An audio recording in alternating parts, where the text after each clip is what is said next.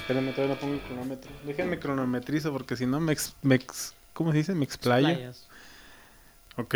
5, 4, 3, ¡córrela! Muy buenas noches y bienvenido a su programa favorito de, de revista, show internacional ya, emitiendo, transmitiendo más bien, desde Zapopan City para Latinoamérica y el resto de del mundo. No, de realidad no. Le pago renta. Somos roomies. este, bien, bien, bien. Aquí está. Los saludos, amigo Ricardo Tapia. La. ¿Qué? ¿Quién eres tú? La señorita anónima en consolas. ¿Aló? Uh, y tenemos un invitado que no sé cómo presentarlo.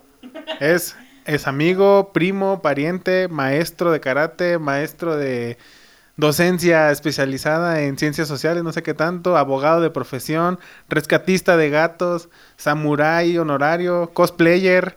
¿Qué más le pues no sé qué más tanto le puedo decir? A ver, preséntese usted con su nombre artístico, que no me lo no me lo aprendí, la neta no me lo aprendí. ¿Qué tal? Buenas noches, saludando a toda la audiencia. Soy aquí Shinobi Fujibayashi para servirle a usted, a Dios y a mi abuelita.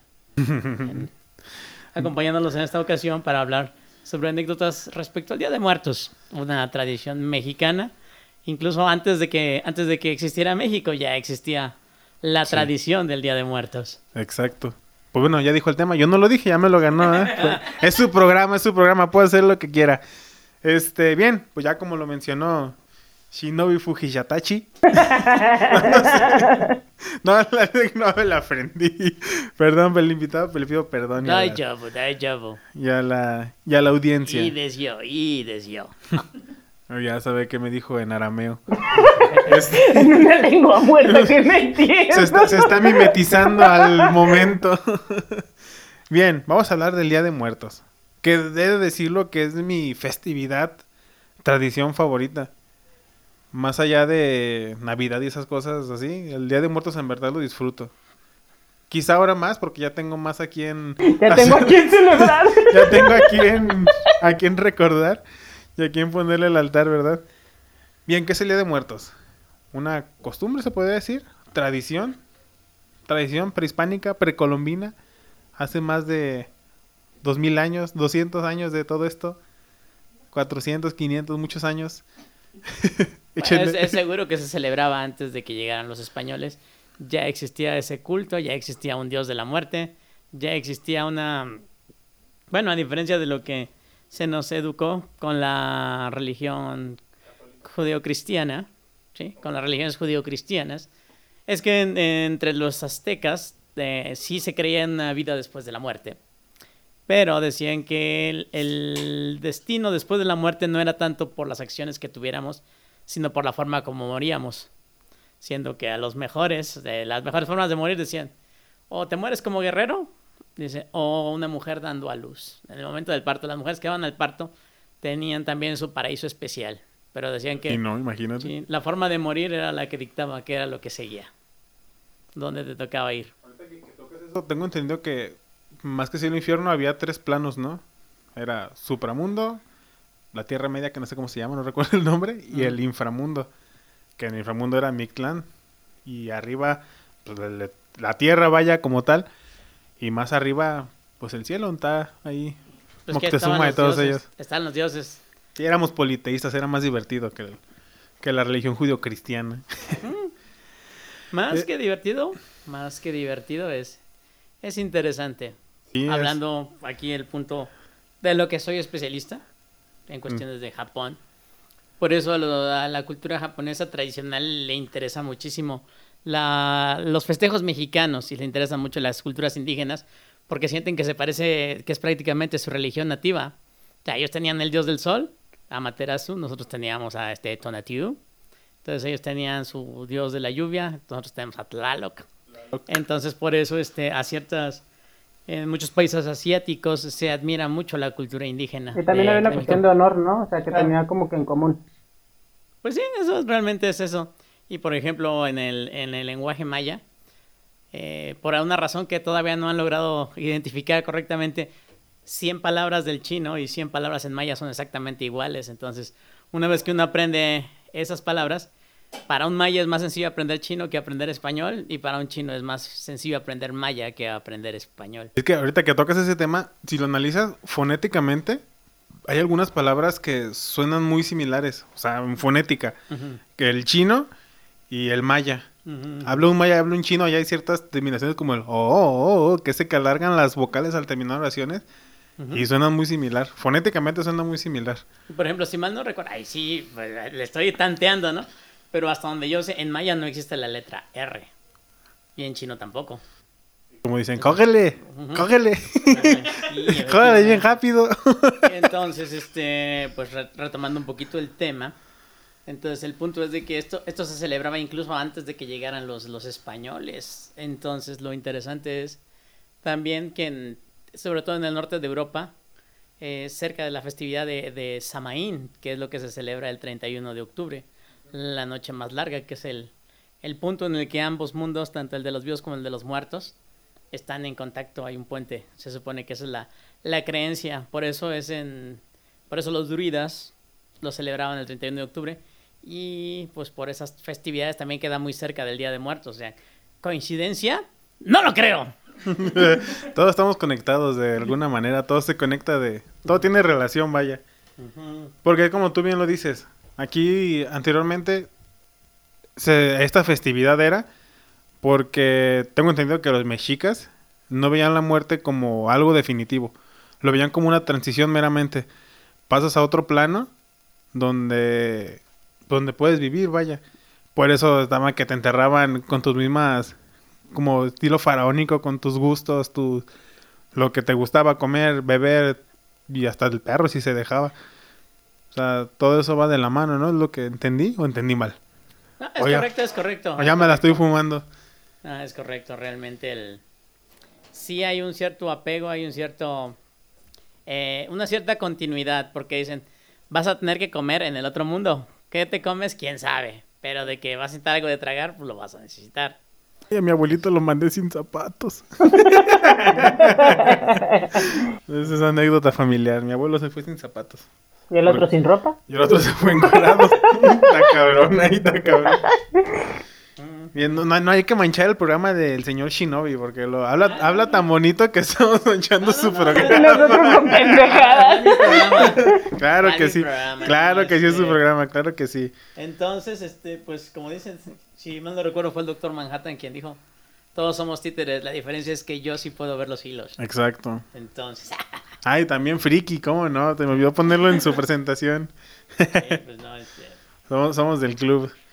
Todos estamos en la misma línea. Exacto. Entonces, este, e- es curioso porque, por ejemplo, eh, esta festividad mexicana, ya ahora sí, ya una vez que se fusionaron la cultura española con lo que quedó de la cultura indígena, eh, ha sido algo también llamativo para otras culturas. O sea, ta- tan, eh, el punto fue así que pues Disney se aventó la de Coco. Que con el Día de Muertos pues solo tiene los colores porque este, sí sacó muchas cosas que no vienen al caso. Sí, este, y la otra que también este tema en los legendarios tiempos, en los tiempos de antaño, en el lejano, en el milenario año del 2015, vinieron a filmar una No, no, no. película en México sobre el Día de Muertos. Bueno, iniciando con una escena del Día de Muertos en un festejo que nunca se había celebrado y a partir de ya, entonces ya es tradición cada año en la Ciudad de México. se convirtió en festejo oficial. Gracias a James Bond Efectivamente, para se que hizo vean. una tradición sobre el Día de Muertos, el gran desfile de que cada año, año con año a partir del 2015 se hace en la Ciudad de México. ininterrumpidamente por seis sí, años. sí, sí, sí. Ni, ni la pandemia, ni la ni pandemia la lo pandemia detuvo. pude tener. Exacto, el poder de Hollywood, amigos. Entonces, este, pues valdría la pena preguntarse qué tanto queda de lo que de veras es y qué tanto es de lo que les- le hemos ido pues sumando. Es eso, porque tradicionalmente era una ofrenda hacia tu difunto, vaya. Era como recordarle en un momento que anteriormente no era en octubre, era en agosto, si mal no recuerdo. Según los bactunes que ahí se movían en los calendarios, se festejaba a finales de agosto. Ya con lo, la mezcla cristiana y demás ya se hizo a, a noviembre. Por conveniencia algo, algo tenía que ver con la cosecha. con las cosechas católicas del maíz, el fin de la cosecha, algo así, juntaron esa celebración. Y... Se me olvidó lo que iba a decir. no, ¿de qué estaba hablando? No, sí, sí, sí. Ah, Que se entonces... movió la fecha. Y tú entonces a Macario se le apareció el charrón negro. Exacto. Ya bien dicho. No, ya de la... No manches, qué pedo. La... No me tomé mis pastillas, todavía ahí dispensen. Este... Ah, no, de lo que era anteriormente. O sea, nada más era como la manera de decirle a tu ser querido o a la persona que se fue que sigue ahí contigo. Y ahora ya le metemos más cosas. Ya se mezcla con la religión católica que se pone la cruz de sal, cruz de ceniza, los socotes y los empasuchil, Este jojote. los, tejojotes. Fíjate que estaba, por más que leí, no encontré que tuviera niveles definidos. Dicen que el ideal es 7. Tanto por cábala como por niveles como los manejan, se dividen 7 originalmente. Para los que no son, este, para los que no son tan ilustrados en su audiencia, el este, que hacen un 50%. comentario sobre la cábala. 82, por favor. Sí, 82%. No, la cábala es, es el estudio de los números y es el estudio en el que relaciona que, bueno, a lo mejor algunos de ustedes han oído la teoría de conspiración que vivimos en una simulación. Y resulta que la- lo que sustenta esto es que dice que el caos, los estudios más recientes han descubierto que el caos no existe, simplemente que todo puede ser calculado siempre y cuando tengamos las variables matemáticas que intervienen. Como el universo es tan complejo, por eso es difícil y como no podemos o no tenemos la capacidad matemática hasta ahorita, pero sabemos que con matemáticas se puede, entonces le llamamos caos, es el caos. Entonces, este, pues el- la cábala, pues es el estudio de los números en cómo, cómo el mundo está estructurado de una forma que dicen que el caos no existe como tal. O sea, está la, podríamos hablar en, en la secuencia de Fibonacci, que es este, el No número hice mi tarea, jóvenes. ¿Mm? No hice mi tarea, perdón. Ah, es, es una secuencia perfecta en la que No, nos no. habla que todo matemáticamente cómo queda todo exactamente bien Sí. estructurado y proporcionado. Sí, Sí, es que los números no tienen alma, pero tienen el control de todo. Efectivamente. Así de sencillo. Lo que mencionabas aquí de la de cómo los números cabalísticos intervienen y lo que mencionabas de los siete niveles. Entonces, bueno, eso tal vez pudo haber sido cuestión de la influencia de Dante Alighieri, porque él fue, él fue un escritor italiano, el más reconocido de su época y hasta la actualidad muy respetado, porque él escribió una obra llamada La Divina Comedia. Y él fue el primero que dijo, el infierno, el purgatorio y el cielo tienen niveles. Y entonces, este... Círculos. Círculos. Los círculos, los círculos infernales. Los círculos entonces, infernales. y hablaba de que pues en cada nivel correspondía, según el tipo de pecado que uno cometiera, es donde iba a acabar. Entonces, y podemos notar que hay una, una, hasta cierto punto, una coherencia con lo que decían los, los aztecas, de que te vas a morir así, pues a ese mundo vas a ir a parar. Y aquí, bueno, no es, no es como diríamos teológicamente acertado, pero popularmente aceptado. Que sí, que dependiendo del pecado, uno va a un infierno particular, ¿no? Es de que... Imagínate una parte de misa en cada, pinche nivel. No, no tendría. No, pues yo, yo digo que debe ser que siempre toman en cuenta lo último que hiciste para definir. Qué es- triste. ese, es el, ese es el problema, ese es el problema de la situación. Sí, entonces, este... eh, mucho de esto viene dado porque no sabemos lo que hay. Todavía me acuerdo en el funeral de mi abuelita, allá por el 92. Uy, un- uno de sus hermanos, un tío abuelo, sí dijo, híjole, y en este momento todos nos preguntamos, ¿y, ¿y qué hay después de la muerte? Bueno, ¿qué hay después de la vida? ¿Qué hay más allá de la muerte? Digo, bueno, la cosa es que es una pregunta que no tiene sentido, porque tarde que temprano todos vamos a saber, o sea, independientemente de lo que sepamos, de lo que no sepamos, para allá vamos todos y en algún momento todos vamos a, a saber en qué, en qué quedó, ¿no? Sí, se- se- no, no creen que nos desviamos del tema, todo tiene relación. Pues sí. De ahí todo se vincula a la creencia del mismo, del mismísimo altar. O sea, uno lo hace con la esperanza de que esa persona, ser que se te fue, regrese, porque no sabemos en qué plano existencial está en realidad. Pues el, el típico, el típico Brian que estaba en el asalto y lo mataron, dice, otro angelito más en el cielo. Si vieras cuántos hay ya. Sí. Pero sí, o sea, todo, todo, todo tiene relación. Y que, que habla, habla bien interesante nuestro invitado. O sea, me siento il- iletrado, vaya. Me siento... Siento que estoy aprendiendo más aquí que en todos mis años de carrera universitaria. Bueno, también estudiaste diseño gráfico y yo comunicación. o sea. Yo también. Yo tengo Ahí se va. un año de leyes, por favor, ¿sí? Ah, bueno, un año de leyes. No, no hay que hablar de leyes porque a su máquina acaba de explotar algo aquí, sabrá Dios qué fue. Todavía sigue explotando el ducto ahí en Puebla, Sí, seguramente. El Huachicol Fest vino a. Zapopan. Huachicol Face 2021. libre, de, libre, boletos. libre de COVID. COVID free. Mm. Ay, no, qué divertido. Está interesante este programa. ¿Y en qué nos quedamos? Ah, sí. Respecto de los números cabalísticos, que por qué serían siete niveles, y hablamos de que Dante, pues, este, propuso y su idea se popularizó mucho. A partir de ahí, es más, el purgatorio ni siquiera estaba reconocido como tal, o sea, era, una idea como que decían, dice, oye, pero si este fue malo toda su vida y en el último momento se arrepintió, ¿cómo es que lo van a dejar entrar al cielo? Y de esa duda fue que sale la idea del purgatorio. Básicamente el purgatorio son los separos. Algo así, como que Antes de procesarte a Puente Grande a la de, el final. tiempo de cuarentena antes de saber si puedes entrar o no puedes entrar. Exacto. Entonces, pero, pero ahí sale esa, de ahí sale esa idea. Entonces, con todo eso construimos una, construimos una mitología que nos da el consuelo de que todavía podemos ver a nuestros seres queridos. Dice, "¿Ha- ¿hay algo de razón en eso? Claro. O sea, hay gente que dice que ha visto a sus familiares que se les han comunicado en sueños. Bíblicamente, teológicamente, se nos dice, ya nos dice, que no deberíamos creer en esos sueños porque las, las corrientes más radicales de, de la religión, de la teología, nos dicen que son demonios que este, se comunican con nosotros para hacernos dudar. Sí, porque dice, bueno, es que lo que dicen, si se fue al infierno, ¿cómo salió? Si Ah, se sí, fue al cielo, ¿por qué se quiso salir?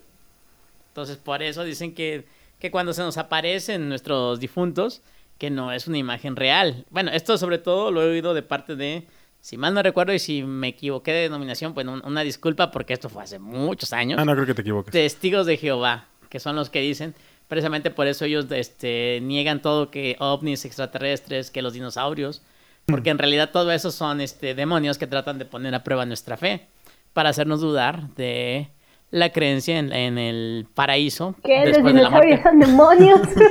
Maldita No, sea. Solo los que sueñas. Ah, los que sueñas. sueñan. No, pero es que sí, todas las representaciones que tengas fuera de esa línea, de ese dogma, sí sería un demonio, ¿no? ¿El demonio? Sí, yo sí he visto demonios. Hace poquito soñé con uno. Entonces. sí. Ah, los, ni- los niveles, los siete niveles. Ujú. ¿De qué? El del altar del Día de Muertos. Interesante que que también me desconecto. depende de cada, bueno, por ejemplo, aquí en México depende de cada estado, no es diferente. Ah, pues sí, es que Michoacán tiene una ceremonia muy, muy tradicional, muy famosa. Dicen, que es pandemia. la que es lo más allegado, lo más cercano a lo que se hacía anteriormente. Sí, es la que mejor se ha conservado. Sí.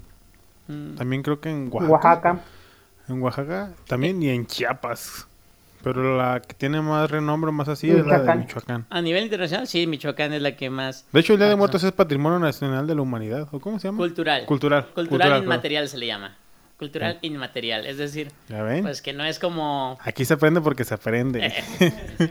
Los, los patrimonios inmateriales son aquellos que no pueden ser plasmados a través de una materia física. Es decir, por ejemplo, la Gioconda, lo que pintó Da Vinci, popularmente conocido como la Mona Lisa.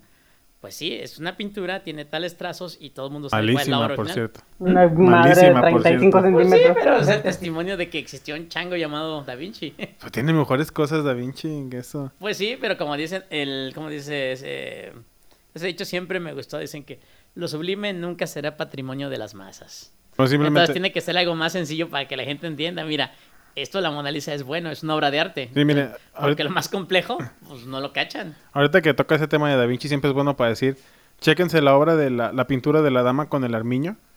La dama tiene muchísimo mejor técnica que, que la Gioconda culera, esa fea. Y bueno, Da Vinci es muy chingón. es muy chingón. Pero siempre tuvo, como dicen, La dama con el armiño. como Iron Maiden, como dicen de Iron Maiden. Iron Maiden tiene dos tipos de discos. Los excelentes y los muy buenos. Sí, Y pues Da Vinci tiene sus obras excelentes y sus obras muy buenas.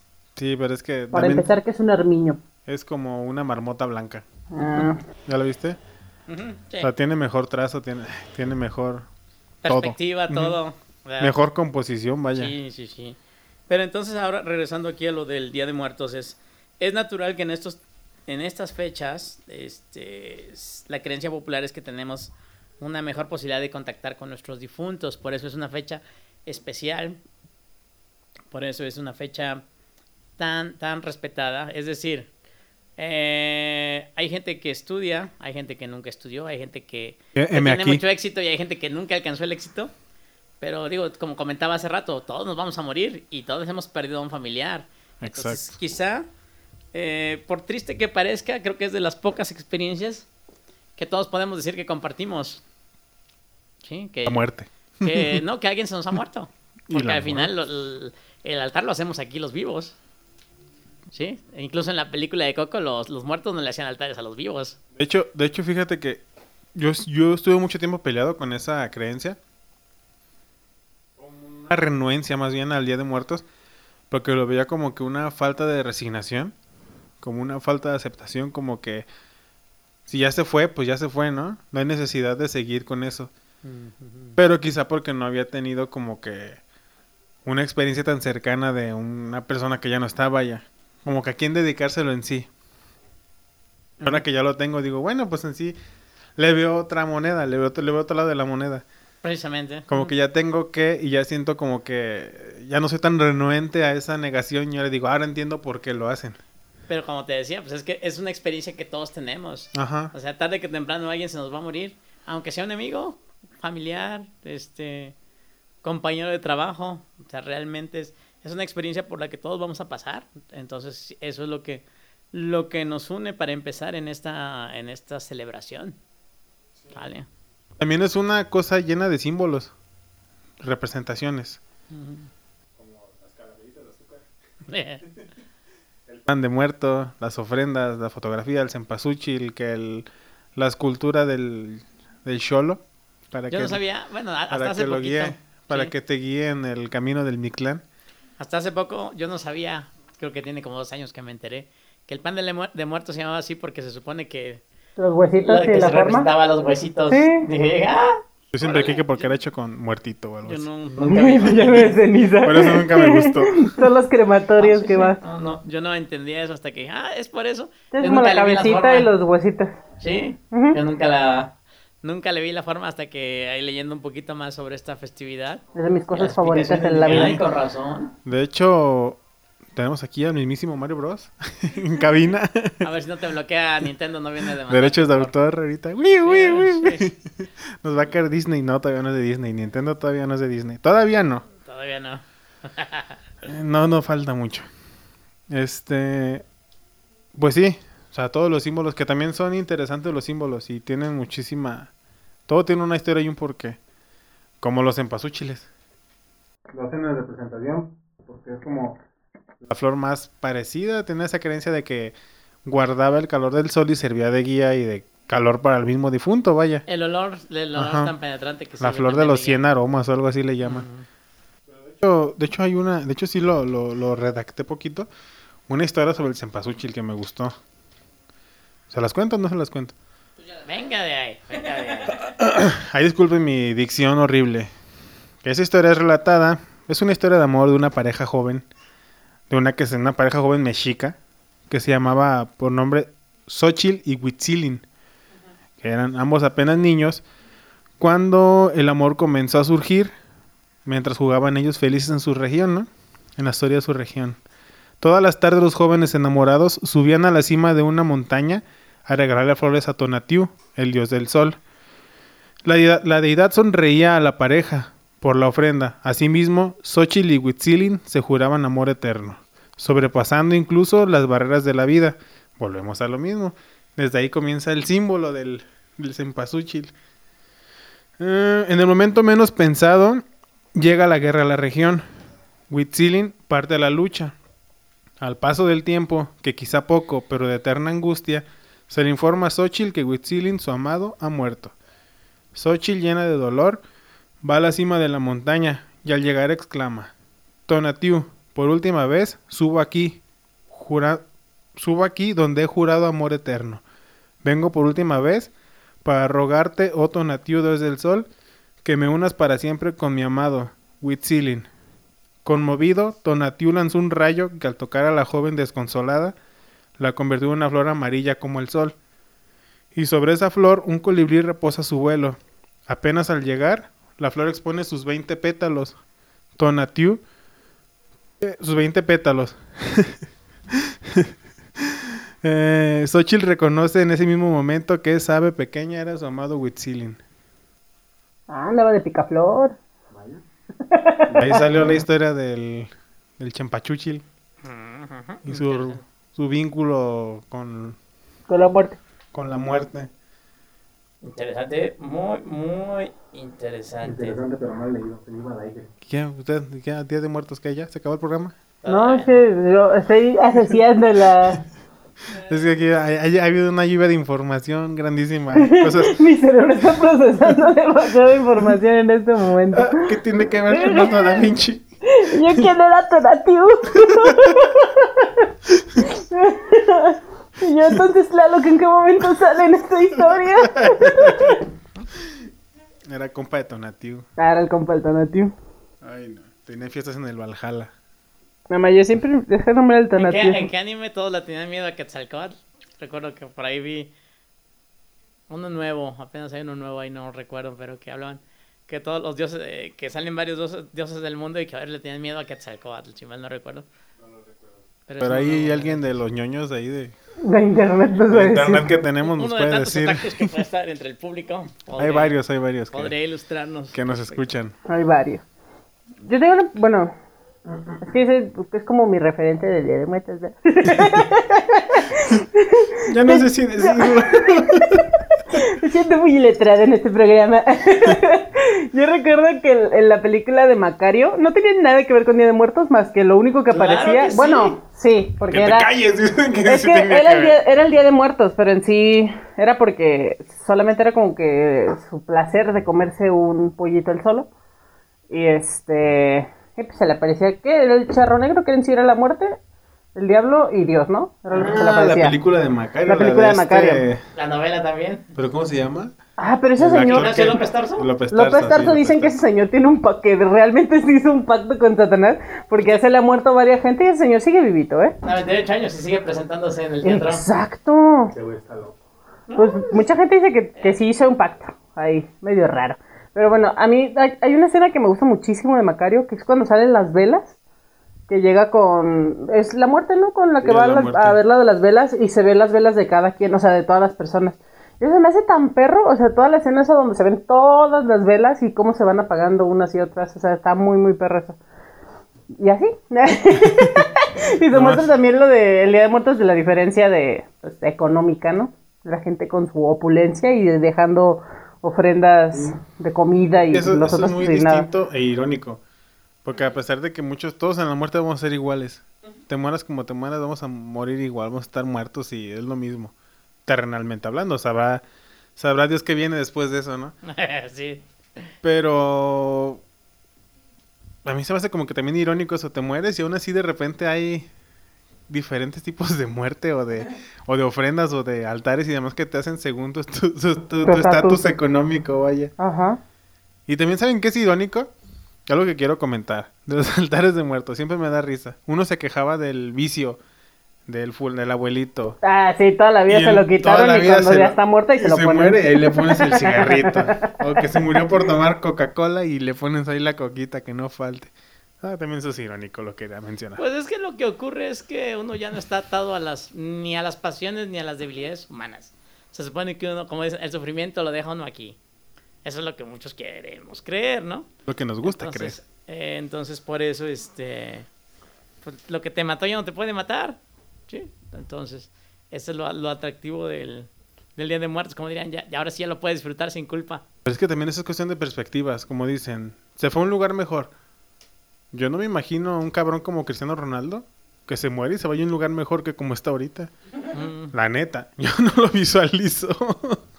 Por eso, bueno, también, este, creo que ya vamos sobre el tiempo. Ah, tú tranquila. Aquí no, hay- no hay Pero pedo. por ejemplo, y eso es algo que mucha gente no entendió de- del final de Evangelion.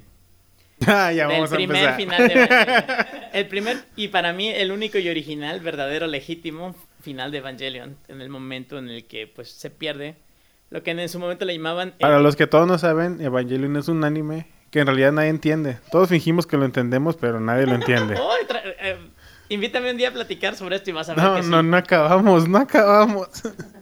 En el momento en que se disuelve el campo de terror absoluto, que suponía que era la máxima protección de los ángeles y la protección que mantenía el alma unida al cuerpo, resulta que todos pasamos a ser una, sola conciencia. Esto incluso desde Freud lo llamaba... eh, ay, se me fue el nombre que le daba, el nombre, un nombre técnico, pero la cuestión es el ejemplo que trataba de explicarlo. Si yo tengo una gota de agua y tengo dos gotas de agua, cada gota de agua es diferente y única. Si ambas gotas de agua cayeran en el mar, ¿seguirían siendo las mismas gotas o serían parte del mar? No, pues este, ¿cómo lo explico? Sí, exactamente. Entonces, las gotas se convertirían en el mar, en el océano, y eso es lo que va a pasar en el momento que uno fallece. Es decir, se rompen las barreras de el tú, el yo, el, aquellos, nosotros. No, no, no, no, no, no. Pero sí, este, Nosotros, nosotros, nosotros. Pero entonces, este, en Compañere, ese punto, compañere, compañere. en no me hagan ese punto, la, todos una sola conciencia, so- un solo Mm. ser.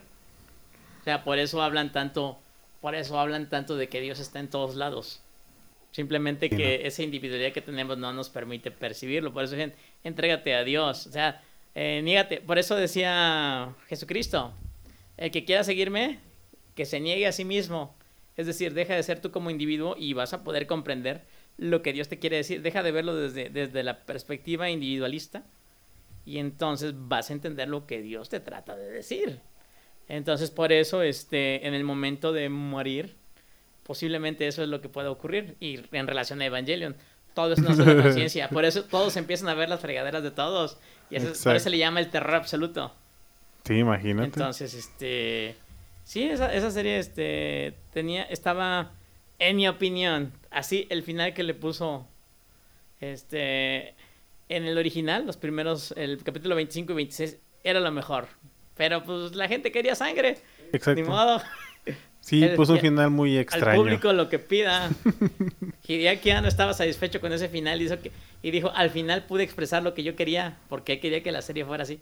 Desde el principio. Y cuando le dijeron, se acabó el presupuesto, dije, ah, es mi momento de brillar. Es mi momento de hacer lo que yo quiera. Efectivamente, ¿sale? Es mi dinero, es mi juguete, voy a hacer lo que yo quiera con él. Es mi circo y son mis changos. Así mero. Sale. Es que está, estuvo muy extraño este programa, pero extraño para bien. Creo que to- todos aprendimos Un poco de todo. un poco de muchas cosas. Sí, y todos si lo analizan, escúchenlo muchas veces porque van a ver que todo tiene relación con el Día de Muertos. De alguna u otra manera todo tiene. Esfuércense, sí lo van a encontrar. Yo sé que sí, confío en ustedes. Mm. ustedes Si pueden. yo pude, ustedes pueden. Ay, muchachos, pues llegó el final del programa. Oh. Feliz Día de que Muertos. terminó. Feliz Día de Muertos a todos sus muertos. Feliz Día de Muertos. Ah, No. pues sí, es cierto, va a salir el Día de los Moridos. No, no, no se mueran todavía. Todavía no se mueran. Y si sí, pues ahí me cuentan cómo está. Para los que preguntaban que si íbamos a trabajar el Día de Muertos, si ustedes no están muertos, pues les toca chingarle. Exacto. Así es, así de sencillo. Jefe, ¿puedo faltar el día de muerto? ¿Estás muerto? No, entonces no. Aquí te espero. Chistes de Godín. Sí. Bien, muchachos, este, ¿algo que quieran agregar? Mm. ¿Te gustan regalarme un pan de muerto? Adelante. Ahí nos dicen en los comentarios dónde... ¿Dónde ¿Dónde vamos a recogerlos? Solo podría decir que me, me llama la atención cómo en 10 años, con dos películas, cómo cambió la perspectiva y la forma como se veía. Incluso hasta la forma de los disfraces, cómo, cómo cambió. Porque eso tatuarse la calavera en la cara, eso se hacía con los aztecas. Y solo Sí. gracias a, a la película de James Bond se retomó. Revivió poquito cuando Posada pintó a la Catrina. Sí, o sea, Cuando- cada- cuando Posada hizo a la Catrina, sí Como que ahí se revivió, luego se volvió a perder. Diego Rivera también lo de repente lo metía ahí a la, como la Catrina frijolera o algo así le decía. Ahí retomó y ahora ya con James Bond, ya la Catrina símbolo nacional del Día de Muertos. Ujú. Catrinas y Catrinos. Eso es, sale.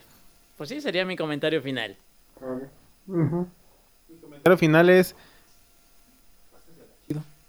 Y escúchenos, de veras, estamos en Spotify, es muy importante. Ah, sí, es cierto. Si no nos quieren ver en YouTube, ver en YouTube, escucharnos en YouTube, háganlo en Spotify. Sí, dicen, ay, me gasto mucho dato en el YouTube. Se puede ir a Spotify y ahí están todos los capítulos.